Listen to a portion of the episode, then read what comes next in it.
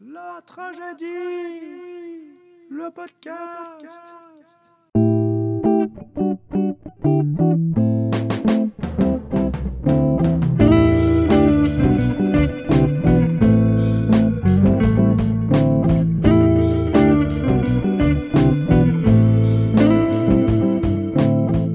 À tous et bienvenue sur ce deuxième épisode du podcast de la tragédie en partenariat avec le programme Boussole. Dans cet épisode, on vous parle de la vie étudiante au sens large avec Maxime, Julie et Julie, Anatole, moi-même Inès et Céline. Donc ce qui nous réunit toutes et tous euh, ici, c'est qu'on est membre de la Tragédie. Donc la Tragédie, c'est une association qui est issue du monde étudiant et qui a pour but de créer des espaces de réalisation de projets à disposition des étudiants, mais pas que. On est super content et contente d'être là pour vous partager notre expérience de l'université. Euh, Vous avez été très nombreux et nombreuses à répondre à nos différentes questions sur le, sondage en ligne qu'on vous a partagé. Et on vous en remercie éno- énormément parce que ça nous fait euh, de nombreux témoignages qui nous aident en fait euh, dans pour donner une direction à notre podcast et on espère que ça sera intéressant pour vous. Une grande question qui est ressortie de vos témoignages, c'est comment se déroule la vie étudiante. Alors, euh, ce deuxième épisode de podcast y est consacré. Et si vous avez manqué le premier, on vous invite à aller l'écouter. Euh, il est sur les 10 plus grandes peurs euh, qui sont ressorties de vos témoignages. Bonne écoute Et juste avant de commencer, on voulait juste vous dire qu'on a pris le parti de vous présenter l'université hors contexte Covid, parce qu'on espère euh, très fort que vous pourrez vivre euh, la grande majorité de vos études sans Covid. Euh, et on a, con- on a conscience que quand on va vous parler d'aller en cours, de faire des soirées, ça doit paraître un petit peu bizarre maintenant, mais ça fait partie de l'expérience universitaire que vous vivrez, donc voilà. Alors, une des premières choses qui est ressortie de vos réponses, justement, c'était le fait que vous vous réjouissiez beaucoup de d'enfin pouvoir étudier ce qui vous plaisait vraiment, de de- d'avoir des cours que vous trouviez majoritairement intéressants, d'avoir un rapport euh, différent à vos enseignants enseignantes, peut-être un peu plus un peu plus euh, égalitaire, tout le côté cool en fait des études et des révisions. Alors, qu'est-ce qu'on peut dire là-dessus? Alors c'est clair qu'on va avoir une marge de manœuvre et puis euh, une certaine liberté de, choix dans surtout les séminaires thématiques euh, qu'on peut prendre. Ça, encore une fois, ça dépend beaucoup des facultés. Donc vous allez quand même vous retrouver avec certains cours obligatoires qui vont être moins intéressants que d'autres. Mais une chose est sûre, c'est que on se centre beaucoup plus sur euh, une ou quelques matières à étudier par rapport au collège. Donc vous allez pouvoir quand même naviguer un peu et puis faire certains choix. Et ça, c'est vraiment quelque chose quelque chose qui est vraiment chouette à l'Uni. Alors oui, Julie, on a un peu plus de choix et surtout beaucoup plus d'autonomie. Personnellement, une des choses qui m'a vraiment euh, trop euh, rendue heureuse euh, en étant à l'Uni, c'est de pouvoir choisir en fait les, les cours auxquels j'allais, les cours que je faisais chez moi, agender ma journée et mes semaines un peu comme je le souhaitais. Et ça, c'est clairement à double tranchant parce qu'il faut avoir une certaine responsabilité et autonomie pour pouvoir gérer ça tout seul, pour pouvoir euh, faire euh, tout le travail qu'on a à faire de sa propre initiative. Mais d'un autre côté, c'est tellement responsabilisant et tellement gratifiant de savoir que c'est toi qui décides quand tu travailles, comment tu travailles, qu'est-ce que tu ne fais, qu'est-ce que tu ne fais pas. Et donc voilà, pour moi, ça c'est un des aspects les plus cool. Les plus cool. Euh, ouais, alors juste pour réagir à ce que tu as dit Inès, bon, globalement c'est sûr, je suis, je suis d'accord avec toi. Je pense qu'il faut juste faire un tout petit peu gaffe avec euh, la question du gâtage, parce que je sais que il y a vachement cette idée que du coup à l'uni on sera libre d'aller vraiment en cours quand on veut et tout, et globalement c'est vrai, c'est pas toujours vrai. Des fois les profs ils font quand même des listes de présence et, on doit être là. Faut juste faire un petit peu attention parce que je pense que trop gâter c'est quelque chose qui peut devenir une sorte d'habitude, voire une sorte d'addiction, et ensuite après on, on arrête complètement d'aller en cours et, et, et on n'arrive même plus à y retourner, et on peut quand même un peu perdre pied avec le cours et donc je pense qu'il faut quand même aussi un petit peu euh, bah voilà apprendre à se responsabiliser à ce niveau-là et, et faire un petit peu attention à ça mais c'est hyper cool d'être libre de, de faire ce qu'on veut Euh, je rebondis un petit peu là-dessus, Julie, c'est que effectivement, il y a quand même le fait d'aller en cours qui est une grosse partie du travail que vous n'aurez pas à faire après. Si vous gâtez, bah, vous devez rattraper vos cours, tandis que si vous êtes présent, présente, bah, déjà vous avez toute la partie compréhension en général qui est assurée et c'est du travail qu'il n'y a pas à faire plus tard. Je pense que ce qu'on peut dire aussi, c'est que, alors c'est vrai que, enfin, ça fait super plaisir de voir à quel point vous êtes super euh, motivé à l'idée de, de commencer des cours euh, à l'Uni. Et il faudrait pas être un petit peu déçu si, au début, en première année, il y a encore, enfin, il faut savoir qu'il y a encore beaucoup de cours très généraux, des troncs communs. Et, et des fois, c'est, ça doit poser un petit peu des bases nécessaires. C'est pas encore en première année que tout décolle vraiment aussi, euh, enfin, de, de façon aussi intéressante que ça peut venir après. Donc, faut vraiment pas avoir peur. Après, vous pourrez faire beaucoup plus de choix de votre cursus, et puis euh, il y, a, il y a des chances que ça devienne encore vraiment beaucoup plus intéressant euh, dans la suite. Bon, les gars. bon, J'en sais rien. non mais écoutez, on va juste dire ce qu'on pense vraiment, tu Ouais, vois. ouais. Genre, bah, on, on vient de vous faire euh, un épisode sur les peurs et un point un peu plus euh, sérieux sur, euh, sur les études en général. Donc on va vous parler aussi de ce qui nous anime vraiment, c'est-à-dire tout ce qui vient à côté des cours, comme les soirées, la vie sociale, les rencontres, l'associatif, les projets qu'on qu'on crée et euh, la culture, le sport, les loisirs. Et on espère que ça vous plaira. Mais au collège, il y a déjà des soirées ou pas? Moi, je me rappelle, à la fin du collège, j'avais hyper peur, en fait, de perdre ce truc, de faire des soirées avec toute ma volée, avec mon collège, vraiment ces moments de, sociabilité. Mais en fait, à l'Uni, il y a ces endroits-là. Il y a la dacha, le terreau, il y a aussi les grandes soirées qui rythment un peu euh, la- l'année universitaire, comme Uniparty, les Saturnales. Euh, Il y a vraiment ces moments cool où tout le monde se réjouit d'aller. Et en plus de ça, je dirais que de pouvoir profiter de, de ces événements en tant que, que bénévole ou organisateur, organisatrice de soirée, ça change vraiment l'expérience. Et euh, bah moi, je parle par expérience parce que j'ai fait partie d'associations qui ont organisé des, euh, des soirées au terreau. Et c'est tellement chouette de mener un projet de soirée de A à Z, euh, que ça marche, d'avoir ses potes qui viennent, de les servir au bar. C'est des trucs hyper gratifiants. Et franchement, avant l'Uni, j'avais jamais vécu ça. Et puis bah ça coûte aussi moins cher en alcool euh, si on est derrière le bar, n'est-ce pas Oui, oui, je plaide coupable. Donc peut-être juste pour préciser, la Dacha, c'est un espace autogéré par les étudiants et étudiantes de la faculté des sciences, qui se trouve donc à Sciences 2. Et puis euh, le terreau, c'est une salle qui est mise à disposition par la ville de Genève au collectif Nocturne, qui ensuite le met, la met à disposition euh, des associations. Et donc ça, euh, typiquement, c'est deux espaces trop sympathiques. Euh, la Dacha, c'est tous les jeudis. Moi, je me rappelle en première, c'était euh, tous les jeudis, je savais exactement où j'allais être. Euh, après, c'était les apéros terreau qui étaient quand même vachement plus cool que les Ah, jeudis pardon. d'achat, je m'excuse. Ah pardon, mais- désolée. et puis du coup, après, dans le cadre un peu moins peut-être cadré et organisé, il y a l'EDM qui est la rue pour se bourrer la gueule. Je sais pas si c'est tout ça. On est là. Sociabiliser Et sociabiliser et euh, clairement, enfin, en temps normal, tous les soirs de la semaine, il y a des gens. Vous allez voir les gens de votre fac, d'autres facs, euh, de partout, quoi. ouais. Et même se poser pour travailler. Enfin, moi, je trouve tellement chouette ces cafés où tu peux juste un peu euh, sortir du bâtiment. Travailler. Tous mes travaux de groupe de master, je les ai faits à la Ferblanterie. Est-ce qu'on fait un big up des meilleurs euh, spots? Café du Lys, les thés sont incroyables. Ah, le chocolat chaud maison, belge. il est ouf. Les biens Mm. belges. Il y a aussi peut-être euh, des fois des choses un peu plus intrafacultaires. Par exemple, moi j'ai fait biologie et chaque année il y avait un week-end chalet qui était organisé. On se retrouvait, on était peut-être une vingtaine, une trentaine dans dans un chalet, puis c'était vraiment l'occasion de faire connaissance de manière un peu plus approfondie que soit euh, entre les cours, soit aussi à la dacha ou des terreaux qui sont même si ce sont des espaces euh, de sociabilisation extrêmement stylés, il y a quand même euh, moyen d'aller un peu plus de manière approfondie dans la sociabilité que juste ce genre de soirée.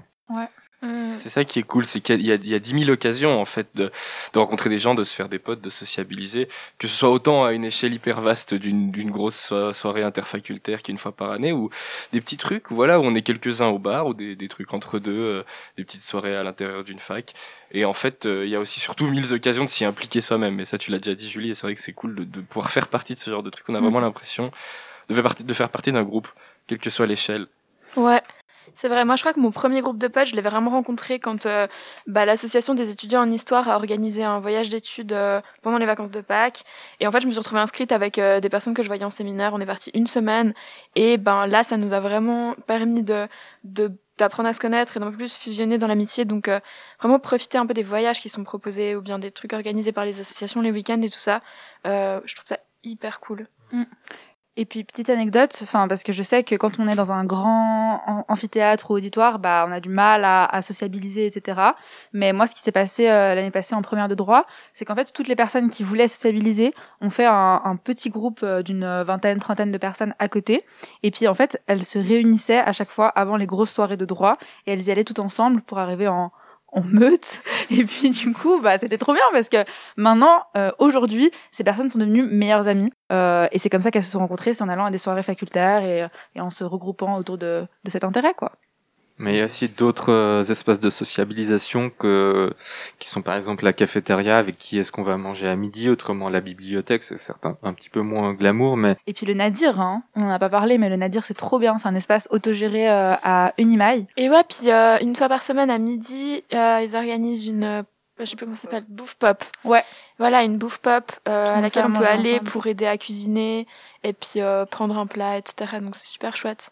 Et puis tout ça, c'est le, c'est le monstre boulot qui est organisé par toutes les assos de, de l'Uni. Et en tout cas, à titre personnel, moi, quand j'étais au collège, j'étais pas du tout impliquée dans les, dans l'asso du collège. Des fois même, j'avais un peu une mauvaise opinion. Je sais pas, franchement, je sais pas trop pourquoi, mais c'était comme ça.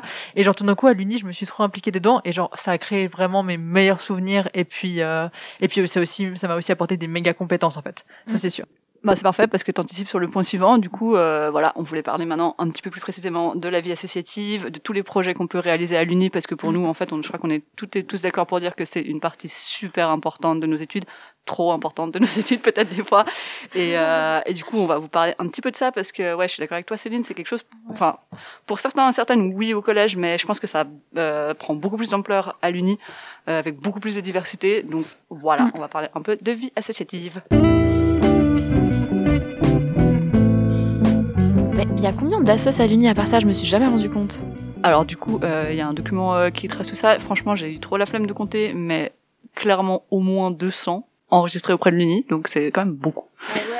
Il y a un peu tous les domaines qui sont couverts par ces assos, j'ai l'impression. Grave. Ouais, ben du coup, euh, des assos, il y en a vraiment de toutes sortes. Ben il y a les, il y a un peu des grandes assos qu'on appelle fêtières qui qui sont là pour représenter un peu l'ensemble des étudiantes et des étudiants de l'Uni. Il y a les assos au niveau facultaire, je sais pas, l'assos des étudiants, des étudiants en droit, de lettres, de médecine, etc. Il y a des associations départementales, donc plutôt les départements genre euh, biologie, euh, français, etc. Mhm.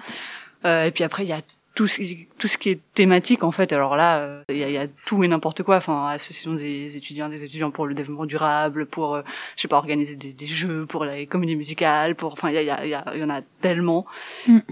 Et moi, ce que je trouve qui est le plus ouf, c'est que, ouais, peu importe ce que tu veux faire, tu trouveras une asso pour toi ou tu pourras la créer. Et tu auras les moyens de la créer et, et- de la faciliter avoir l'adresse mail, le compte, etc., etc. Ouais, à fond. Ça, c'est vraiment, euh, enfin, je sais pas si vous, vous avez fait ça. Nous, on en a créé, euh, en tout cas, une euh, avec Céline euh, un peu au début de nos études et c'est, c'est, c'est trop bien. C'est, en fait, ce qui est trop cool, c'est que tu commences ça, t'as aucune idée de ce que tu fais, tu sais même pas vraiment ce que c'est une association, euh, donc euh, tu fais tout euh, complètement au bol, t'as un peu une idée, un projet comme ça, et euh, petit à petit, euh, il y a des trucs qui se mettent en place et tu rencontres des gens, tu crées trop de liens et, et même si c'est un peu n'importe quoi, en fait, c'est tellement des bons souvenirs et et surtout, on, apprend tellement de choses. Ça, je pense que c'est quelque chose qu'il faut dire aussi, qui est super important, c'est que il y a, il y a pas mal de gens qui ont un peu cette idée que passer du temps dans l'associatif, c'est un petit peu perdre son temps euh, qu'on pourrait consacrer aux études, etc. Et dans une certaine mesure, c'est un petit peu vrai. C'est sûr que c'est un choix à faire et que tout ce temps qu'on met dans, dans ces projets associatifs, c'est du temps qu'on met pas dans nos études, c'est vrai. Mais en même temps, il faut se souvenir que l'Uni, c'est quand même quelque chose de, très théorique et très peu pratique. Et en fait, l'associatif, on se rend pas compte à quel point on apprend des choses de, de, de gestion, mais de gestion budgétaire, d'organisation, de gestion de groupe, de, de mener des groupes de travail, etc. Enfin, vraiment. Et en fait, c'est des choses, enfin, moi, j'ai mis tout ça sur mon CV et, c'est sûr et certain que ça m'a complètement servi pour euh, décrocher des stages, des jobs, enfin, sur le plan du CV, mais juste sur le plan des compétences que j'ai appris moi-même. Enfin, j'ai tellement gagné en confiance en moi et tout. Enfin, c'est- c'était, enfin, vraiment, quoi. C'est comme une expérience professionnelle. euh, Vraiment, c'est trop bien. Je suis trop d'accord avec toi, Julie. Moi, la première assoce où je me suis engagée, euh, je me suis retrouvée à la trésorerie et j'ai vraiment tellement galéré les premières semaines et au final, j'étais trop contente d'avoir un peu développé des skills dans cette euh, dans cette tâche-là. Et c'est vrai que on se retrouve dans des situations des fois tellement what the fuck d'organiser une soirée et de devoir euh, ranger une salle à 5 heures du mat, puis on est avec cinq personnes de la sauce. Mais c'est des souvenirs franchement qui restent tellement toute la vie que moi je regrette vraiment rien du tout de tout ce que j'ai fait dans le cadre associatif pendant toutes mes années d'uni. Ça me manque tellement de porter des fûts de bière. C'est un truc de ouf. Oh là là. que ça. Panosser à la fin des soirées. Et puis euh, ouais, et puis c'est vrai que par rapport à, à ce que disait euh, Céline avant, euh, on peut avoir l'impression que les assos au collège, c'est un peu le truc relou qui va te faire perdre du temps, qui est pas très amusant et tout. Et c'est vrai que moi j'avais un petit peu cette image euh, à l'uni, euh, au collège, mais à l'uni c'est tellement différent. Honnêtement, sincèrement, je pense que la meilleure partie de- des études universitaires, c'est les assos. Et puis euh, la preuve en est, je fais partie de trois assos différentes, euh, dans trois comités différents. genre, je suis un peu au bout de ma life, mais ça m'apporte tellement de connaissances, d'amitié, et puis comme tu le disais, Julie, de de- d'aptitudes à mettre dans ton CV plus tard, et de, et de trucs que tu apprends sur le tas parfois, et, et avec les générations passées et tout. Et vraiment, c'est que du positif à mes yeux. Et de réseau. Et de réseau. non, ça, sans déconner, moi, tout. Dans ma génération, on est tous en train de sortir de l'uni et entrer sur le monde du travail. Et littéralement, les assos, ça constitue genre mon réseau. Et c'est genre fascinant. C'est fascinant. Et puis juste pour préciser, enfin, euh, moi je pense que l'Uni c'est vraiment euh, le, euh, un moment où on va pouvoir se mettre ensemble avec des gens qui ont des idées, des valeurs et tout qui nous ressemblent et monter des, des projets ensemble. Il y a vraiment cette émulation comme ça et c'est trop bien, mais ça, enfin ça n'a pas forcément besoin de prendre à tout prix la forme d'une association. Ça peut être autre chose. Des fois c'est dans le cadre de cours, ça peut être des projets artistiques à côté. Enfin vraiment, mais l'idée qu'on va juste réaliser des choses en commun, c'est vraiment, enfin c'est trop bien et c'est tellement, ça, comme disait Inès, ça nous anime et ça nous porte et, enfin ouais, c'est génial. Et du coup, pour vous donner une petite euh, idée de ce que ça peut être et de la diversité qu'il peut avoir, on a récolté un peu plein de petits témoignages et de présentations de, différents projets ou différentes associations comme ça qu'on vous fait écouter tout de suite.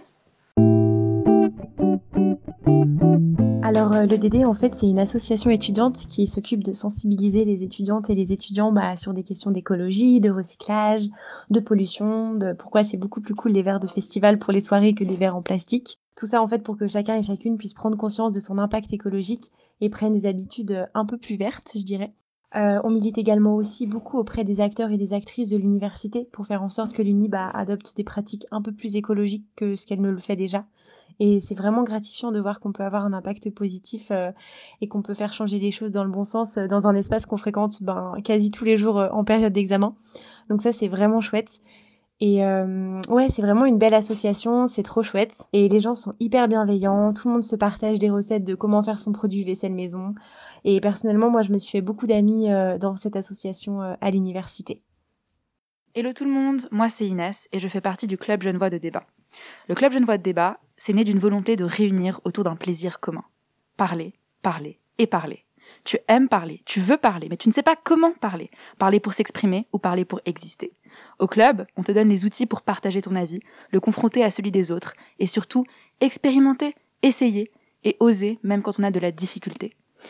Personnellement, le club a rythmé ma première année d'université, autant par les débats que par les soirées, les rencontres et les amitiés. Le club, c'est avant tout une bande de potes qui est prête à t'accueillir et à t'écouter parler, avec éloquence ou non, mais toujours avec bienveillance. Donc le Mathscope, c'est des activités où des classes, généralement du cycle, viennent suivre une activité mathématique qui est alternative. Ça a pour but de vulgariser des notions mathématiques qui sont pas du tout présentées dans la scolarité obligatoire et qui sont euh, très intéressantes et accessibles. C'est géré par les étudiants.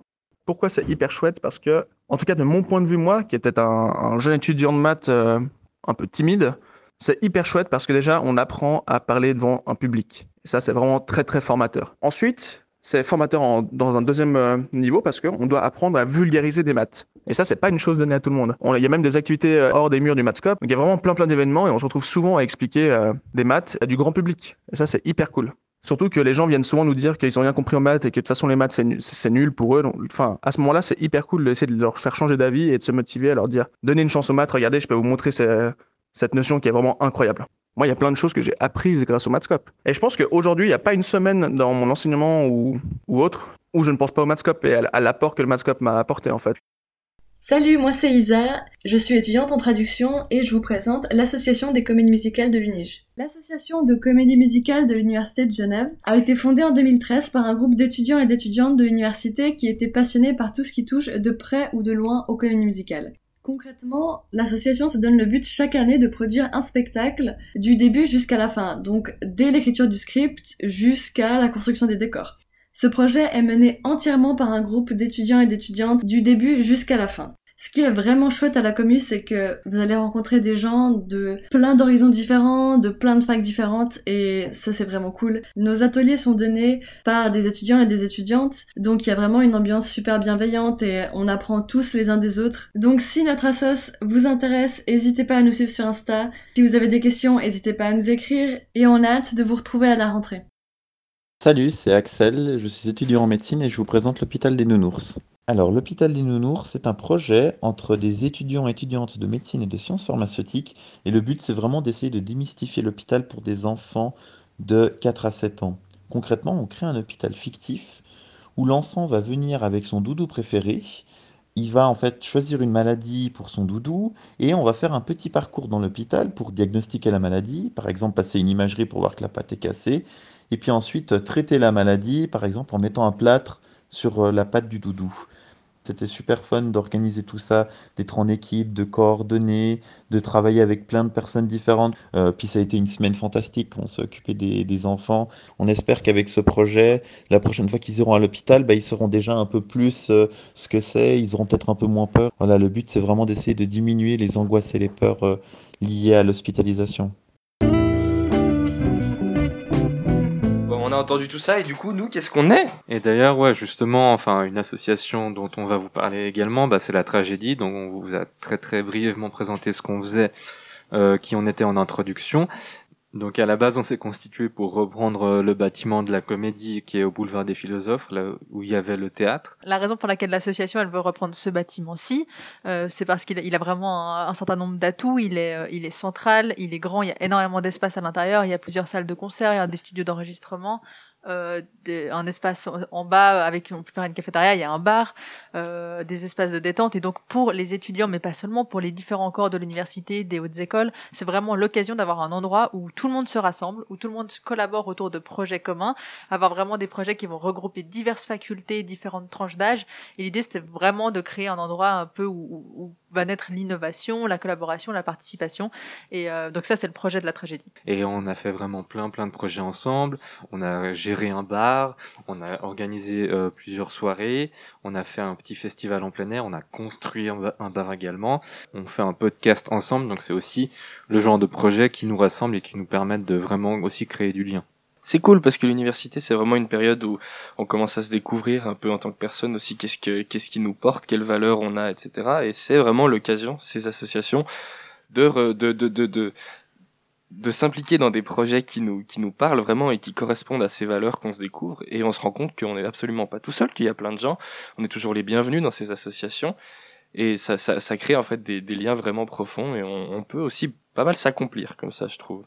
Oui, je suis entièrement d'accord et je pense que euh, c'est aussi l'occasion de comment dire de, se politiser un petit peu, pas forcément du tout, hein, c'est pas forcément nécessaire, mais je le dis même pas au, au sens de la scène politique, mais par exemple, un des rôles des associations pour moi, clairement, c'est de défendre les intérêts des étudiantes et des étudiants de l'université aussi face au, à la direction de l'Uni, euh, etc., et de pouvoir ben, avoir une voix un peu collective qui est plus forte que si on est seul. Et du coup, c'est ben, l'occasion de voir qu'en fait, on, on peut essayer, c'est pas toujours facile, de se faire entendre, de faire changer des choses qu'on trouve qui sont pas forcément normales au sein de l'université. Et puis euh, ça, c'est quelque chose qui est super fort d'apprendre à faire ça. Euh, et puis ça, je pense que ça peut être vraiment super utile aussi euh, pour euh, le reste de notre vie.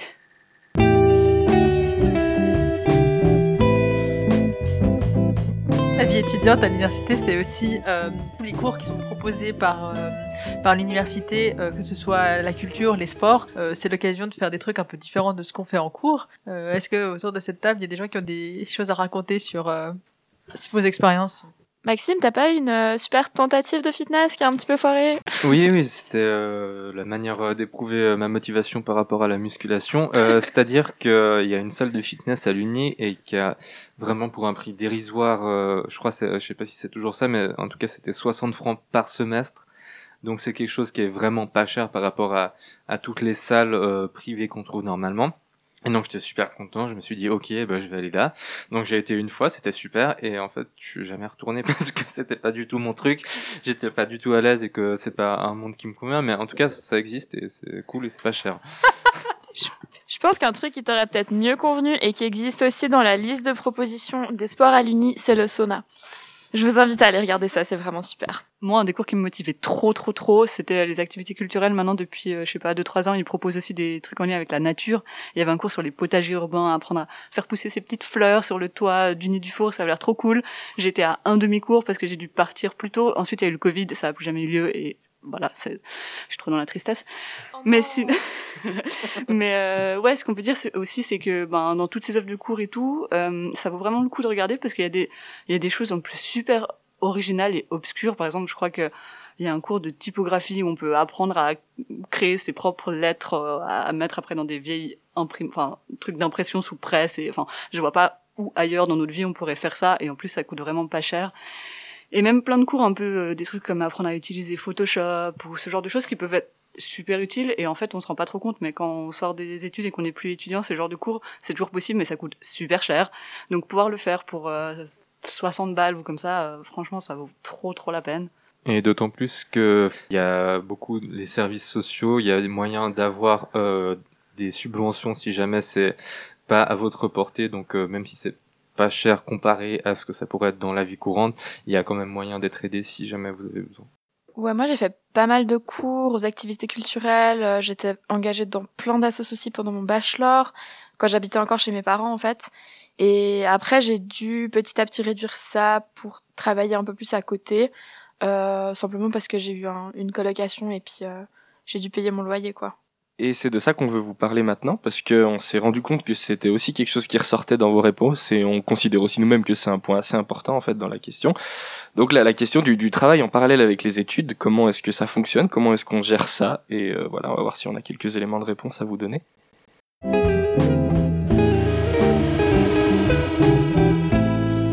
L'avait déjà mentionné dans notre premier épisode du podcast, mais c'est vrai que bah, les jours où on est sûr de pas avoir de cours en tant qu'étudiant, c'est les week-ends. Donc il y a pas mal de jobs étudiants qui sont sur les week-ends. Euh, mais il faut faire hyper attention en fait de pas juste se laisser prendre et de- d'avoir aucun jour de congé dans sa semaine parce que à la longue ça, ça pèse assez vite quoi. Et euh, on a quelques chiffres. La, question du travail à côté des études, visiblement, c'est pas c'est pas forcément une priorité au tout début pour tout le monde. Alors évidemment, il y a celles et ceux qui doivent euh, travailler à côté parce qu'ils habitent plus chez leurs parents pour diverses raisons. Mais visiblement, ensuite en master, on a il y a 70% des étudiantes et des étudiants qui travaillent à côté de leurs études, que ce soit des jobs alimentaires ou déjà un peu un premier pas dans un projet professionnel. Et donc c'est c'est forcément une question qui va prendre de plus en plus d'importance dans, dans la dans, dans la vie d'un étudiant d'une étudiante et qu'il faut apprendre euh, à, à gérer les deux aspects.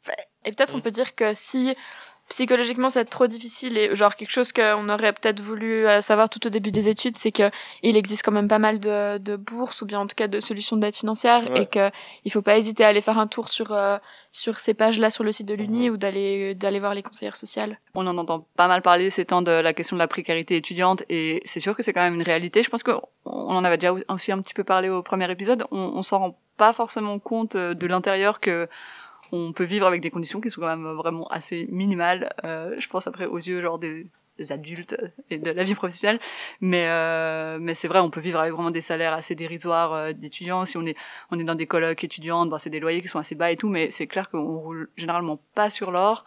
Et enfin voilà, c'est juste c'est une réalité euh, dont il faut avoir conscience et puis euh, c'est important de trouver un petit peu des parades par rapport à ça et puis de rendre ça aussi visible euh, pour que il y ait de plus en plus de solutions qui nous soient proposées à ce niveau-là. Mais vraiment, n'hésitez pas à faire des demandes de bourse. Enfin, il y a vraiment plein de choses en fait. Moi, dont je me suis rendu compte seulement au niveau de mon master ou même à la fin de mes études que c'était possible alors que ça m'aurait vraiment aidé depuis le départ. Donc euh, vraiment, n'hésitez pas du tout à aller poser des questions.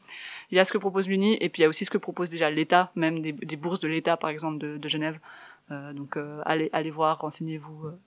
Et- Enfin, et puis aussi réaliser que hum, réaliser qu'on a qu'on a le droit de faire une demande de bourse et pas forcément se forcer à trouver un travail pour payer ce qu'on doit payer, mais oser aussi faire les demandes parce que si c'est pour avoir des semaines à 200% avec des études qui deviennent de plus en plus compliquées alors qu'il y existe des solutions, euh, ça vaut pas forcément la peine. C'est vrai, et puis il y a toujours la possibilité, quand on peut un peu aménager son horaire, prendre un séminaire sur l'un ou l'autre semestre, de finalement lâcher un cours et de pas se mettre une pression monstrueuse. Moi, j'ai toujours trouvé quand même assez euh, important pour euh, pour mon bien-être mental de me dire je prends le temps dans mes études parce que j'ai d'autres choses à côté qui comptent aussi pour moi. C'est vrai que cette fameuse division euh, bachelor 3 ans, master 2 ans, en fait, on, on l'entend beaucoup avant, mais il me semble qu'elle est pas si réelle que ça euh, dans, dans, dans la réalité concrète. Je connais la majorité des personnes que je connais qui font leurs études ou qui ont fait leurs études ne font pas leur bachelor en 3 ans directement comme ça et leur master en 2 ans. C'est souvent possible de prendre un peu de temps pour étaler les choses parce que c'est quand même important d'avoir un peu de, de, de, de temps pour pas finir en burn-out. Parce que ça peut effectivement arriver quand même. On avait consacré tout un épisode sur euh, l'anxiété étudiante euh, dans un podcast précédent si ça vous intéresse. Et par rapport à la question du logement, il y a la SIGU qui est une coopérative qui met à disposition des étudiants particulièrement euh, des logements qui sont vraiment très très accessibles. Et souvent c'est aussi l'occasion de vivre en coloc et de rencontrer du monde à des loyers qui sont vraiment très très abordables, en tout cas pour euh, pour Genève. Donc euh, il y a aussi ce genre de possibilités qui existent. Il y a également la, la Cité universitaire, qui est un organisme directement de, de l'Uni, qui a un nombre de places limité, bien sûr, mais qui aussi permet de, de, de délivrer des logements étudiants à prix plutôt réduit, euh, que ça vaut la peine de, de s'informer, en fait, de regarder, parce qu'il y a différents organismes qui existent. Ouais, pour les personnes qui habitent un petit peu plus loin, il y a notamment aussi le bureau du logement, qui est euh, une instance de l'université et qui trouve euh, des logements en colocation en centre-ville. Euh, mais par contre, c'est réservé aux personnes qui habitent je sais plus, un certain nombre de kilomètres euh, à partir du canton de Vaud, quelque chose comme ça. Et au-delà de ça, il faut dire aussi que on rêve tous un petit peu de l'indépendance, de l'Uni et tout, et puis on nous fait aussi beaucoup, on, nous vend beaucoup une image euh, de, de, je sais pas, des fêtes de colloques étudiantes, etc. Mais la réalité juste objective, c'est qu'on est énormément à continuer de vivre chez nos parents jusqu'à assez tard simplement parce qu'à Genève les loyers sont ce qu'ils sont et euh, s'il faut commencer à être complètement indépendant financièrement de payer un loyer des assurances etc euh, en faisant des études c'est franchement compliqué donc ben c'est juste aussi normal et pas grave tant qu'on supporte de le faire de vivre chez nos parents jusqu'à je sais pas même 25 ans plus tard. Enfin c'est comme ça c'est juste la réalité quoi Ouais, toutes les situations sont différentes, mais il faut pas avoir envie d'aller plus vite que la musique. Euh, c'est pas, c'est pas nécessaire. Moi, je suis en, en toute fin de bachelor là et je vis encore chez mes parents et en fait, je me suis jamais vraiment senti limité euh, ou quoi que ce soit. Alors, j'ai là une chance que pas tout le monde a, c'est que je suis bien chez moi à la maison et c'est sûr qu'il faut bien être conscient de ça. Mais n'empêche que si vous pouvez, c'est pas très grave en fait de, de pas quitter sa maison tout de suite, euh, de pas quitter ses parents tout de suite au début de, de, de ses études pour aller vivre en coloc ou pour aller vivre par soi-même parce que c'est pas nécessaire finalement, même si c'est cool. Et de manière un peu générale, je pense qu'en tant qu'étudiante et étudiant, on subit énormément de pression, euh, que ce soit déménager, que ce soit trouver un travail, que ce soit réussir ses études rapidement. Euh, et globalement, euh, c'est important aussi de réaliser que tout le monde, presque pratiquement tout le monde subit cette pression et que c'est pas vous qui êtes nul ou nous qui sommes nuls, que c'est vraiment c'est une, situation qui existe et qui est telle qu'elle est.